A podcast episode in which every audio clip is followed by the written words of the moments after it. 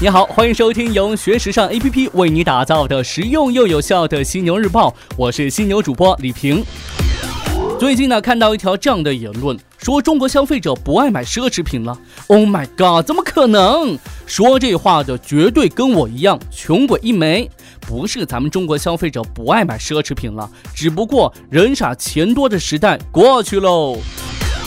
近几年，咱们消费者耳熟能详的几家高端奢侈品牌纷纷开始抱怨，说中国消费者已经渐渐失去强大的消费力，不爱买奢侈品了。可事实并不像各个品牌站在各自的角度所看到的那样，只不过是现在中国的消费主体关注点开始发生了变化，中国消费者开始从购买大众产品转而呢购买高端优质产品。相比于前几年来看的话，甚至有百分之五十的消费者专门在最贵最好的产品上花钱，那在这样的大环境下，为什么那些经典奢侈品牌反而被冷落了呢？竞争加剧是一方面，另外呢，最新成长起来的消费群体更热衷小众高端品牌和定制产品。除此之外呀，中国设计师品牌是这场游戏当中的另一波阵营。当然，这并不影响中国消费者继续购买迈巴赫，只不过呢，在时装和配饰上，他们不再表现得过于张扬了。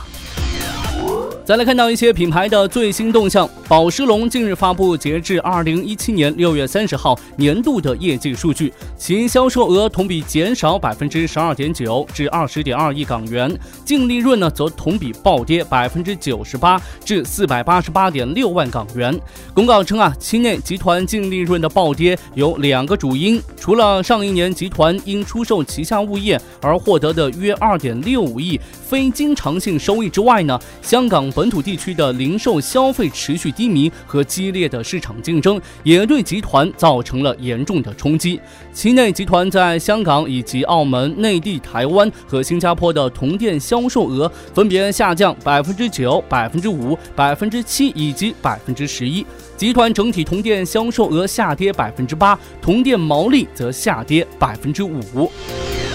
最近，宁波太平鸟时尚服饰股份有限公司与阿里巴巴旗下天猫，在太平鸟董事长张江平和阿里巴巴 CEO 张勇的见证下，达成新零售战略合作。张江平笑称，与阿里方面的合作就似 PT 百金组合，P 代表太平鸟 Peace Bird，T 呢代表阿里的天猫 Tmall。而在达成战略合作之后，双方拟在品牌建设、大数据赋能、消费者运营和线上线下全渠道融合等领域开展深入的战略合作。战略合作的背后啊，双方呢将进一步进行数据的融合，打通各个需要运用数据的环节，在品牌建设的实际发展中起到重要作用，也能够为更深入理解和运用新零售这一大趋势。咱们再来看一下这 Zara，Zara 计划于十月四号在印度推出电商服务。至此呢，Zara 将成为首个在印度市场上线电商的品牌。目前呢，Zara 在印度只有二十个门店。根据波士顿咨询报告显示啊，这印度时尚市场总值七百亿美元，而线上呢只占到百分之五。但是到二零二零年，这个比例将会提升至百分之十二，线上消费人数会翻一番呢。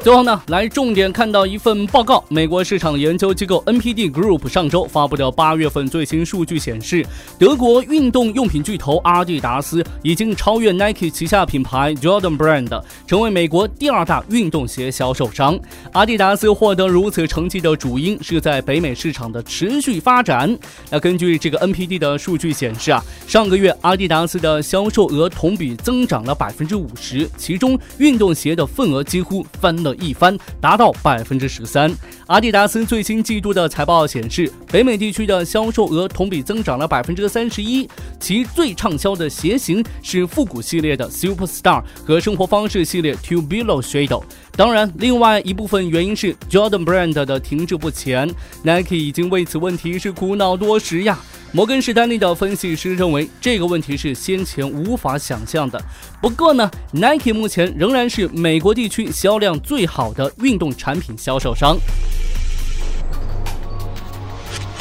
OK，暂时呢跟你聊这么多，还是要再次提醒你，想要学习和了解更多时尚方面的内容，可以随时关注和下载我们的学时尚 APP。别忘了，学时尚就上学时尚 APP。哦耶！